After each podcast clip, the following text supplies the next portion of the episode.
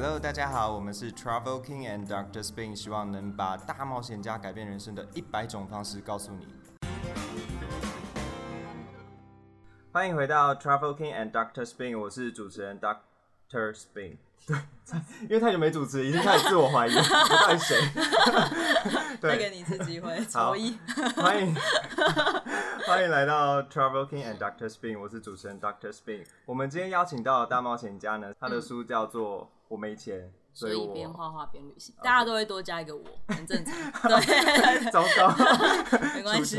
那他就是陈柔安，我们欢迎他。嗨，大家好那。你要稍微自我介绍一下吗？好，呃，我是柔安，然后我是一个旅行背包客加插画家。很久没有介绍自己，跟你一样，跟我一样。我是一个肖像画家啦。然后呃，我通常就是在路上的时候没有钱，然后在路边摆摊，然后就会帮人家画肖像赚旅费这样子。那我从大学毕业开始，二十二岁，然后旅行到大概二十五六岁，对，所以大概旅行了三四年的时间，然后途中就是走了二十几个国家，欧亚非三洲这样子。哎、那你大学的时候就是读设计、嗯，美术相关？我大学的时候是念商业设计系，嗯，对，那那时候念那个系有没有觉得嗯，就是不知道以后要做什么，还是不会啊，很知道以后要做什么。应该说，应该说就是随波逐流。哦？对对，反正大家就是一样，就是在做设计这样。可是你不喜欢随波逐流的感觉？嗯，可是呃，应该说我有一个很大的转折，嗯对，就是在大三以前，我都是一个随波逐流的人，嗯就不知道自己要什么，然后是个废物大学生，就是常常翘课，然后常常去夜冲夜唱，然后作业常常迟交这样子，对，然后对未来没有什么想法。那那个时候是刚好是在大三的时候，我去参加一个海外自工队，就是去柬埔寨。那时候好像是因为跟感情有关，对对对我从报道上看到的，超八卦。对对对，就真的是一个很白痴的理由，不然真的没有没有理由可以让一个无脑的少女突然去想这些事情那。时候是怎么了？就是呃，我那时候喜欢上一个学长，然后那个学长呢，他原本也喜欢我，结果后来过了两个月，他就去出国玩，然后回来之后他就说，哎、他不喜欢我了，这样。出国玩，对他去两个玩两个月，哎、我其实有点忘记他去多久，对，嗯因为有点久了。总之就是他回来之后，他就说，哎、他不喜欢我了，然后我就很生气，很难过。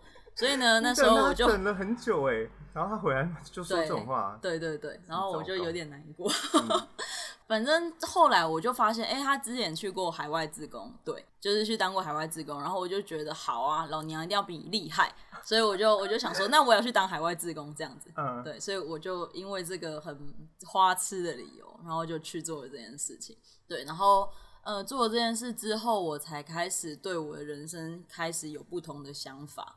嗯嗯，然后也开始喜欢上旅行。在那里做了什么事？就是从那时候开始嗯学画画赚钱这样子。呃，应该说，对对，那是我第一次在路边摆摊。可是学画画赚钱是我没有特地学，就是 就就是呃，我以前就念设计的嘛，然后除此之外，就是朋友生日的时候，我会画肖像给他们，嗯就当礼物送他们。所以其实就是一些日常的有在画画这样子而已。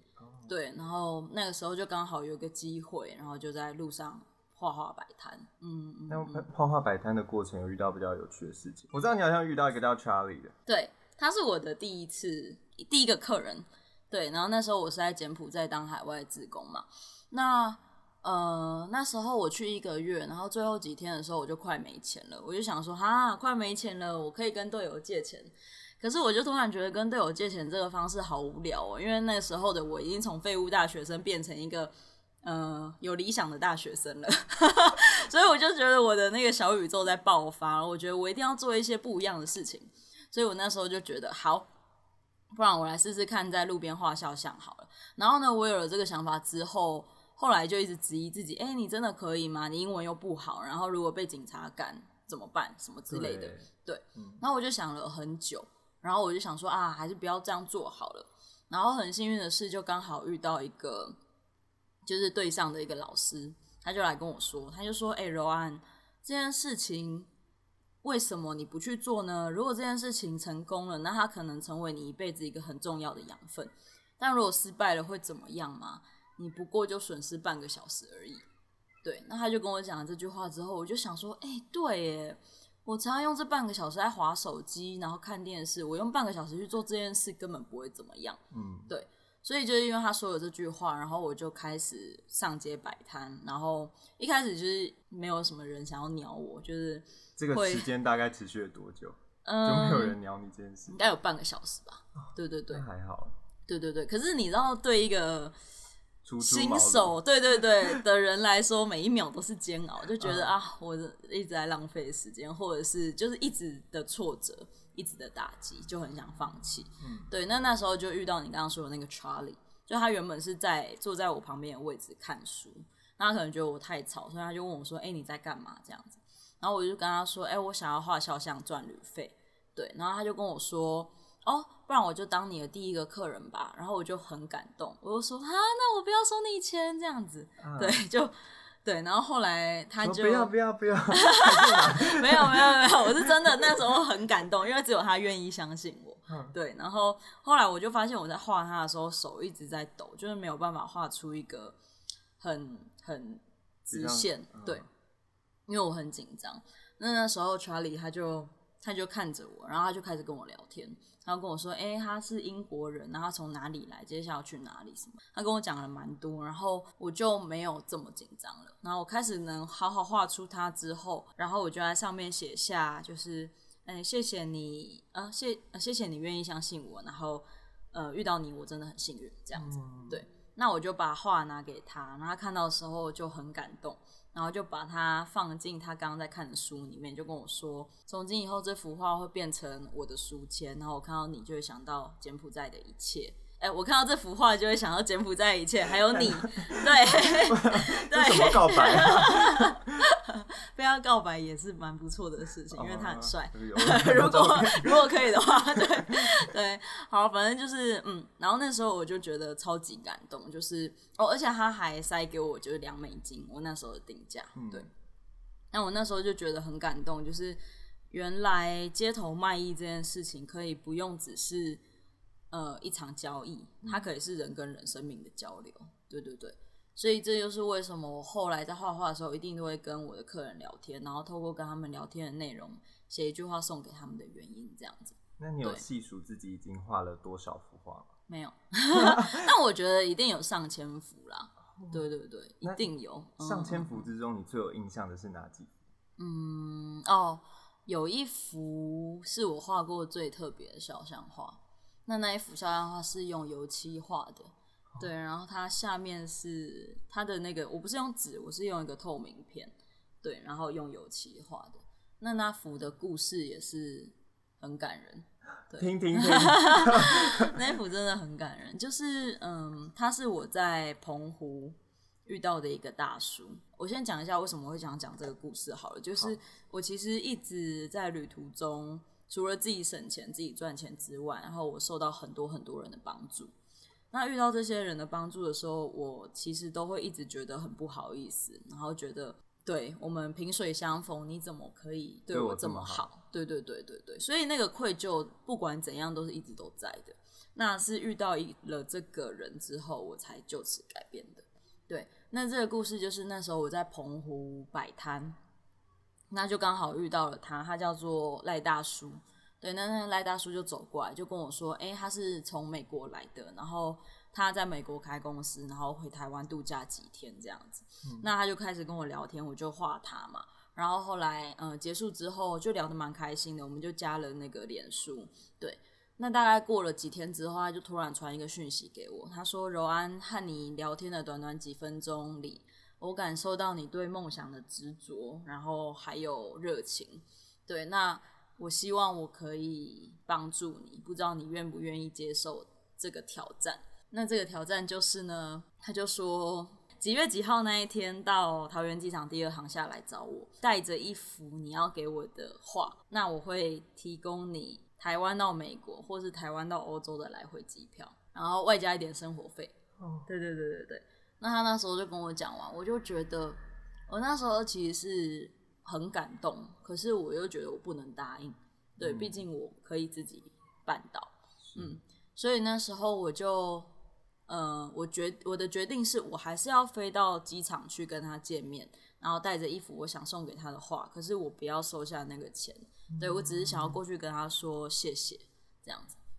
对我那时候自自以为自己觉得这是一个很帅的决定，对。后来怎么了？对对对，后来呢，很很很戏剧化，就是那天刚好就我要飞过去的那天，因为我在澎湖嘛，那澎湖要飞回台湾的那一天呢，刚好遇到莫拉克台风，对，然后整个澎湖的飞机全部停飞，对，所以我就没有办法回去。那那时候很，嗯、我就跟赖大哥说，然后他就跟我说没关系，那下次有缘再见。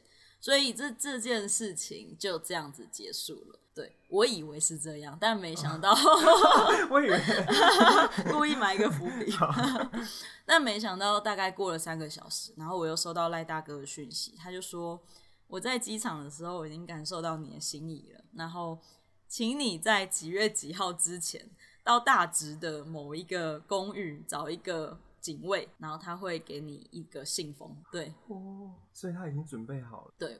对，他是准备好，然后我就哎、突然觉得很兴奋，就很像在游戏闯关的感觉。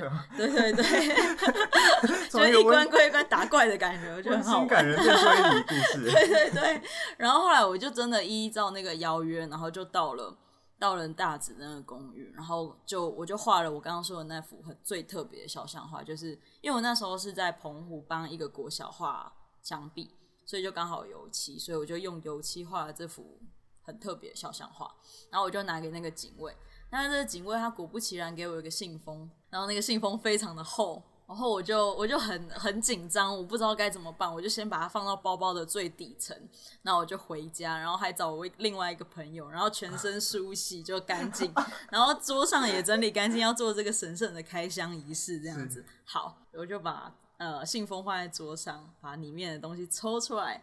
发现里面有三十张，哎、不，十张一百块美金跟三十张一千块的台币，三十五张我忘记了，反正总之里面全部是七万多块钱。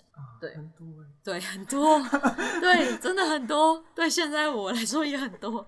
哦，总之就是我那时候就有点吓到，但是那个时候的我竟然开始在想说，哎、我可以用这些钱去非洲，然后我可以买什么东西，我可可以吃的比较好，我可以不用每次都住最廉价的背包客栈。嗯就我开始来想这件事情，然后我就发现以前那之前那个觉得自己很帅，千万不不可以拿这个钱的我已经不见了。那这时候，已经不见了吗？呃，是后来，因为我后来被我的朋友骂，哦，就我有两个很好的朋友，嗯那有一个朋友他就跟我说，呃，柔安，如果你拿这个钱，我会瞧不起你一辈子，因为你好手好脚的。哦对，很严厉。那第二个朋友呢，他们两个都是我很好的朋友。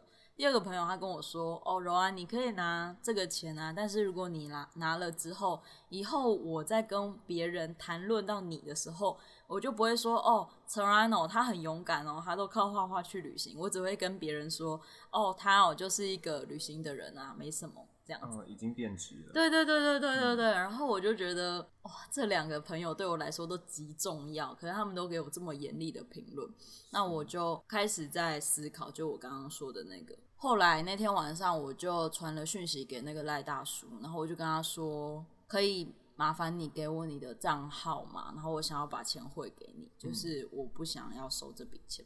那他就跟我说，钱只是工具，你不要想太多。那那时候我就跟他说，可是我没有办法收，因为这笔钱我看到了我自己贪心的一面，然后这是我不喜欢的样子。然后后来他就讲了一句话，他跟我说：“柔安，你知道吗？我在年轻刚到美国创业的时候，我也遇到了很多的困难，那也有一些人帮助我。”我在受到他们帮助的时候，我都觉得很愧疚，我觉得很惭愧，我跟现在的你一样。可是当时他们跟我说，如果我帮助你不是为了让你感到愧疚，我帮助你是希望你可以把这个感谢存在心里，然后再去帮助下一个人，这样这个世界才会变得更好。如果你忙着在惭愧，你忙着在不好意思，这个世界根本不会因为这件事有什么任何改变。嗯，对对对。然后他就跟我说：“柔安，所以我帮助你是希望你可以再帮助下一个人，而不是让你惭愧。”对对对，所以那个时候我就接下了这笔钱，然后我后来真的去非洲了。那我就把这笔钱的其中一部分，我就嗯去非洲当地帮助那个马赛的小孩，我就帮他们买了很多书、很多笔记本跟很多橡皮擦跟铅笔这样子。所以，嗯，这就是对你的一个简单的问题，扯出了一个很大的故事，对，很值得掌声呢。对 对对对，就是，所以后来我在遇到任何的帮助的时候，我就不会再有之前那个惭愧的感觉，就只是默默的把这个感受放在心里，然后传递给下一个人，这样。对。那那时候，嗯，其实从柬埔寨回来之后，嗯。呃，有很快就决定说你要踏上环游世界这条路吗？呃，你是说海外自工的那个？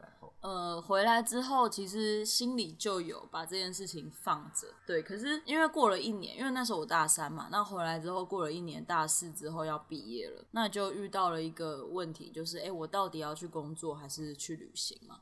嗯，那很刚好是我们那时候老师他有推荐我一份设计的工作，所以其实我基本上是一个。毕业及就业的人，对对对，然后这反而让我会有一点害怕，就是我我觉得我一直以来都是一个没有办法怎么说，就是会害怕已经被固定好的事情的人。嗯，对，我会觉得这样很无聊。就有一个框架。对对对对对，就是你已经知道你接下来要干嘛了。然后那时候其实我也在思考，就是大学毕业二十二岁，那你到六十岁里面期间，你还有三十八年可以工作。然后我就在想说，好像也不不一定要急于一时，这是第一个理由。那第二个理由是我好像已经可以看到，即使我现在才二十二岁，我已经可以看到我到八十岁会是什么样子。反正就是毕业之后找好工作，然后呃努力赚钱。然后求生子，然后找一个好男男朋友，好，然后变成老公之后就生个小孩，然后老公搞不好还会外遇，没有没有，这不在我的预算那个那个范围之内。对对对，不会不会有这种事发生。对，对，所以反正就老了，然后生呃玩孙子这样子，就是好像我的人生已经被看见了，就是整个。整个过程，嗯，对，然后我没有很期待这件这些事情发生，有点 boring，对，对对对，所以那个时候我就我就先到那个宜兰去做一个小旅行，然后想要厘清一些一些事情，然后再决定我到底要去工作还是去旅行。那时候很刚好，我就坐在一个宜兰车站的椅子上，然后就看到一个老车站长，然后跟每一个乘客都很开心的互动，跟他们交流。就比如说，他就跟那个客人说：“哎，给阿里那里几雷狼你啊？”或者是“哎，林林安那波对你来什么的”，就跟他们 问候什么的。对，然后我就开始脑补，我就觉得，哎，这个人他在一个充满悲欢离合的地方工作，那我觉得他可能看到了很多不同的故事，嗯，可能是一个爸爸，然后。很辛苦的爬上月台，只为了带橘子给他的孩子吃。还不是，这不会很残忍吗。我们都有看到过。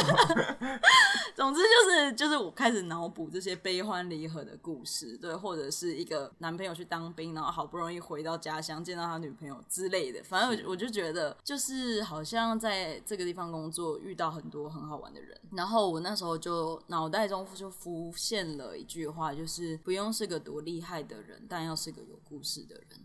对，然后我那时候就一样是满腔热血，我就回到我的学校，然后我就跟老师说，我不要这份设计工作，我要去旅行。所以，嗯，一开始也是有挣扎，但是在挣扎，然后过滤、反思，然后重点是那一句话，就是让我踏上了旅行的路。所以你以前就是一个蛮害怕，嗯，已经看到预设路的人，就是你已经嗯不喜欢这种没有惊喜的感觉，嗯。以前我其实有点不太确定，我以前是不是这样。可是我在旅行的时候完全是这样，就是我是不会规划行程的，而且我很喜欢搭便车，因为搭便车对我来说，第一是省钱嘛，那第二其实更重要的是。我不会预期，我不会知道我下一个人遇到的会是谁，那我会跟他发生什么不一样的事情。对，甚至我有时候旅行的时候，我会没有行程，然后我就会站在路边，然后就是直接搭便车，然后看他要去哪里，我就跟他去哪里。对，我觉得这种突发的东西是很好玩的。对，但是对我来说，呃，我在我发现我是一直以来就从小都是一个不太喜欢接受社会规矩的人。就有一点点反骨的。嗯像是我之前在我在国中的时候，都很喜欢跟混混混在一起。可是我其实国中的时候成绩还蛮好的。那我那时候我发现我只喜欢跟他们混在一起，是因为跟他们在一起的时候，我好像看到了不一样的生活的样貌。啊，对对对，就是就是反骨嘛，就 是不想一直跟大家都一样。嗯，对对对对所以你国中也是会就是去什么餐厅维视啊？哦，我会跟着他们去。哦，有一次我跟着他们去，他们要打架，然后那个对方已经被压在地上了，然后他们还拿那个，哦，那真的很恐怖，他直接拿安全帽然后敲他的头。太扯对了吧！，然后我对他倒在地上，然后我觉得不行，够了，然后他们还拿，就是还继续拿棍子什么，我就说不行，你不要再打了，人家已经这样了。所以我虽然会去参与，可是我都是劝架的角呃有色。悲悯之心，对对对对对，我有悲悯之心，对对对，混混中的玛利亚，对对对对对对，真的，圣母。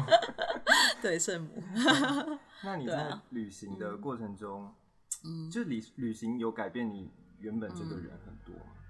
我觉得很多哎、嗯对啊，最重要的就是，嗯，我觉得变得独立嘛，然后第二个就是了解自己。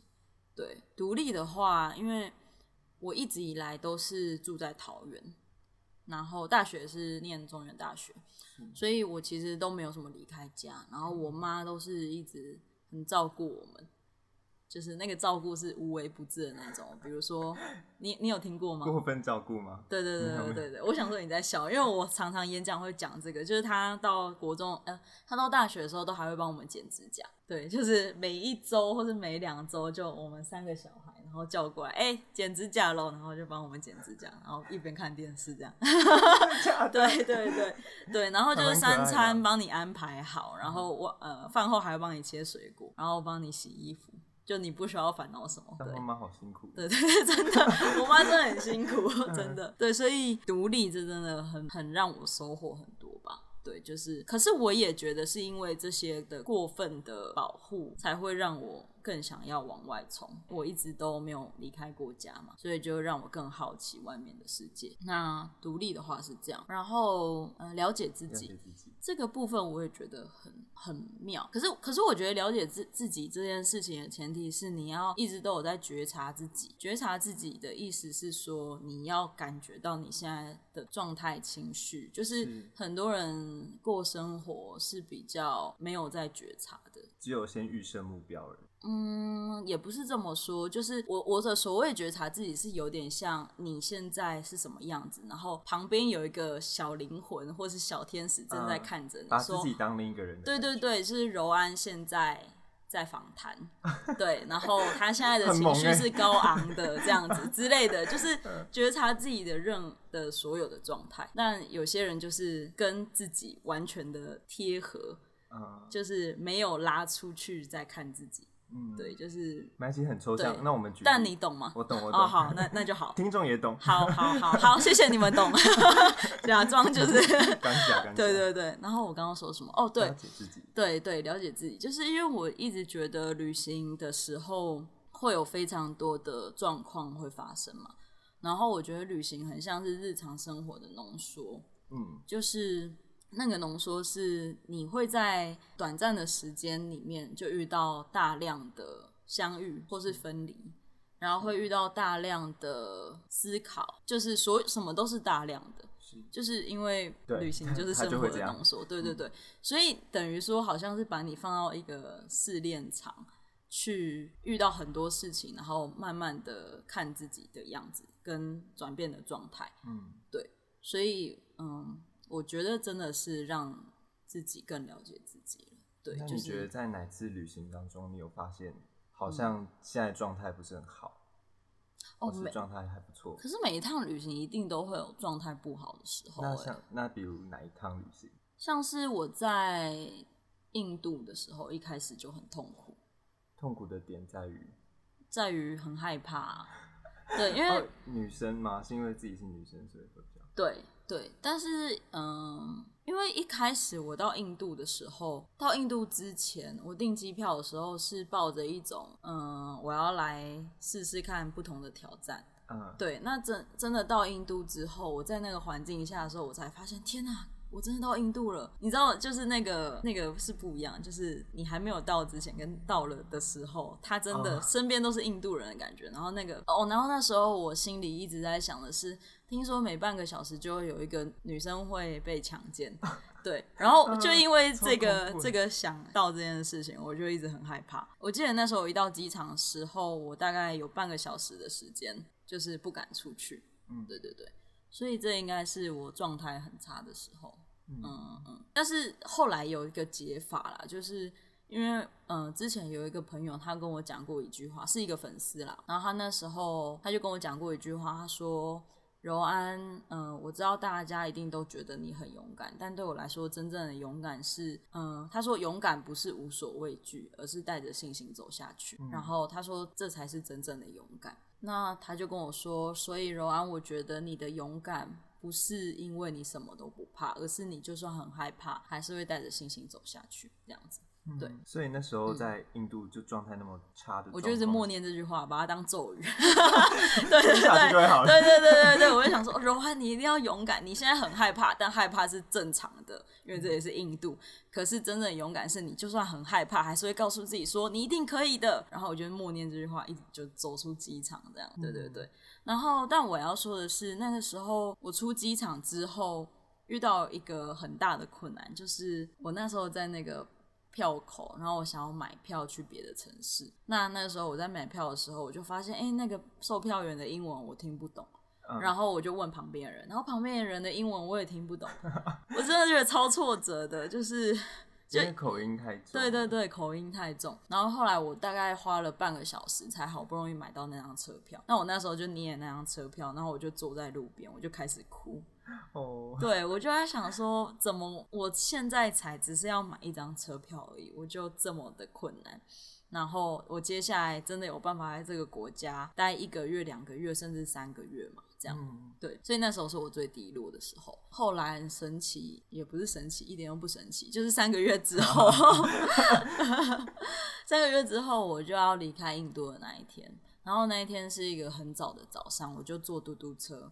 然后我那时候就在嘟嘟车上面看到那个日出就慢慢的升起来，然后那时候我的心里就觉得哇，好平静哦，就是好舒服，而且我好喜欢印度这个地方，就是我经历了印度的穷苦，然后富裕，然后还有所有的极端，然后我觉得这个地方很有趣，然后我就想到了我第一天到印度那个很害怕的自己。我就在想说，为什么会差这么？然后我就整理出来，我就发现原来害怕都是因为你不够了解这个地方。所以，嗯，不管是印度或是非洲也好，我一开始去都是很害怕的。但是你进去。我我我都会这样讲啦，就是我觉得勇气很像是一张入场券，就是你需要这张入场券，然后进到这个国家。那你真的进到这张入场券之后，呃，进到这个国家之后，不好意思，没事，你就可以把这个门票丢了，你就可以把这个入场券丢了，因为你已经不需要勇勇气了。嗯，然后接下来只会越来越好，因为你只会对对，应该说你只会越来越了解这个国家。对，所以很多你害你还呃那个害怕就会慢慢变少。对，因为害怕是因为你不不了解。对，后来比较厘清这个这件事情之后，我再去其他的国家的时候，我都不会再这么的惊慌，因为知道我只需要跨出机场，接下来就只会越来越好。嗯，对对对，因为不害怕了，因为越来越了解了。对对对，就是那个点而已。对对对对对对对。你妈那么爱你，她那时候怎么会愿意让你出去啊？哦，她那时候其实是不愿意的啊。嗯，对她，她也是很害怕、很紧张。可是我那时候是先订好机票，所以先斩后奏。就是嗯，其实爸爸妈妈他们，你只要弄清楚他们到底反对什么，就是一定两个点嘛。第一个就是他担心你一个女生出去会危险，这是第一个。那第二个就是他担心你没能力嘛，就是出去可能马上就嗯迷路或什么的，找不到呃车站，呃找不到房旅馆什么之类的，所以他担心的就是危险跟担心你没有能力。嗯，对，所以那个时候，呃，我要怎么消除掉他的这两个担心？第一个就是我一到一个地方，我会先去青年旅社嘛，然后我会先去认识一些朋友，那跟他们一起走。所以那时候我不是一个人了，然后我也会拍照给我妈看，哎、说我现在有一个朋友跟我一起，那她自然就不会担心啊。然后要找女生，对，对对对，找男生他可能会更担心。拍的部分就是只有女生，然后其实右边已经站一个男生。对对，找对，所以这是第一点。那第二点就是你要让他知道你有能力。所以我那时候其实会发生一些事情，然后我解决了之后，我会跟他讲，对，就是我会跟他说，哎、比如说我找不到车站，那我怎么问路，然后那那个人怎么帮我，所以我解决了。嗯，但是如果没有解决的事情，就先不要讲。对对对对对对，善意的谎言。对对对对对，可是久而久之就，他们他就会渐渐的觉得，哎、你好像都可以自己解决这些问题，然后你也都有人陪，那他就不会太担心了。所以那时候我去印度之后，他就都 OK。就我后来去非洲，他也没有很担心。嗯，还是你等下要访问我妈？有这个荣幸吗？可以可以可以，他很闲。特别嘉宾。对，特别嘉宾。那你最近有什么新的挑战吗？就是想要交男朋友。有这个，我们在访之前就有问。对对对对对，嗯，我现在比较不能旅行嘛。对啊，可是其实我本来也没有打算要继续旅行了，嗯，因为嗯，这要谈到我的旅行的目的是什么。老实说，一开始当然是懵懵懂懂嘛，就是想说出去玩。可是，在经历过我刚刚说的这么多事情之后，我突然觉得旅行真的是很好的试炼场所。嗯，对，就是我希望我的目的就是我可以 feel comfortable for everything。简单的说就是随遇而安啦，就是到不管发生什么事都感觉到是舒服的。那方法就是在旅行中你会遇到各种极端的感受，比如说你会感受到极端的痛，因为分离嘛，或者是极端的孤单，因为没有朋友。那你在遇到这些感受的时候，你我的方法是让自己好好的感受这个感受。不要忙着害怕，因为当你忙着害怕的时候，你就在逃避这个感受。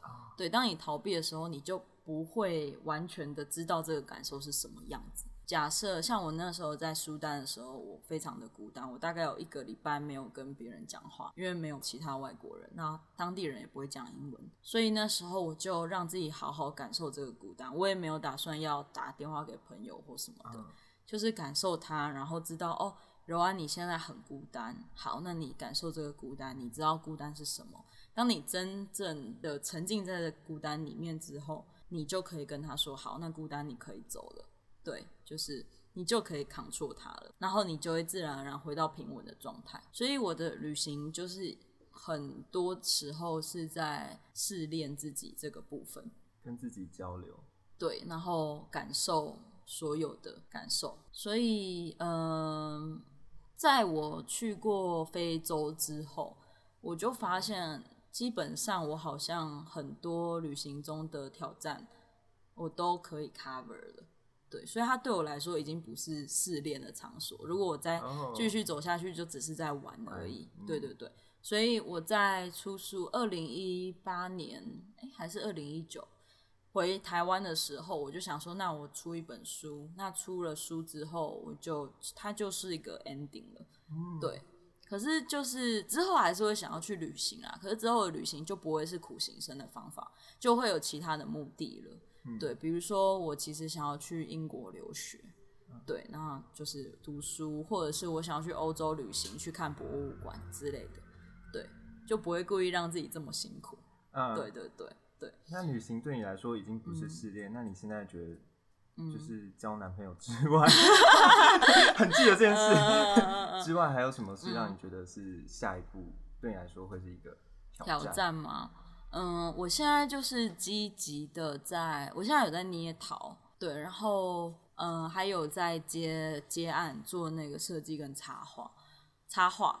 对，所以我现在就是希望我的客源可以稳定一点，案子可以稳定一点，然后这就是对啊一个挑战。那另外一个就是创作，因为我还是想要有自己多一点创作，然后我想要成为一个 艺术家。嗯、对，虽然觉得有点拍谁，艺术家这个字很很高，嗯，对，但是所以呃，下一个挑战可能就是如何在安逸的生活中。让自己还是可以有很多不同的想法，嗯，对，因为只有想法才能滋润你的创作。不然你的创作就只是我不希望我的创作是一个平面的，不希望它只是一个美丽的东西，我希望它是背后有个意义或是有个深度在的。嗯，对，所以这应该就是下一个挑战。我们今天非常谢谢陈嗯安，就是告诉我们这么多好有趣的故事。，对，从他去柬埔寨，然后到他之后，呃，去各个国家画画，嗯，赚钱，对，赚钱，然后嗯，能够顺利回来台湾。对，然后，如果大家有兴趣的话，也可以去买他的书，叫叫做我没钱，所以边画画边旅行。然后这同时也是我的粉丝专业的名字。对，对，懂意思啊很很好找，就是你只要打我没钱就会出现了，因为没有人用那么卑微的名字，所以就嗯很简单。对对对对对，好，那如果大家有兴趣的话，就去多多支持他。那如果对我们也有兴趣的话，就可以来我们的脸书跟 IG Travel King and Doctor Spin。那我们在 Sound、Apple Podcast 等等平台也有节目可以收听。那我们今天就到这边喽，谢谢。谢谢。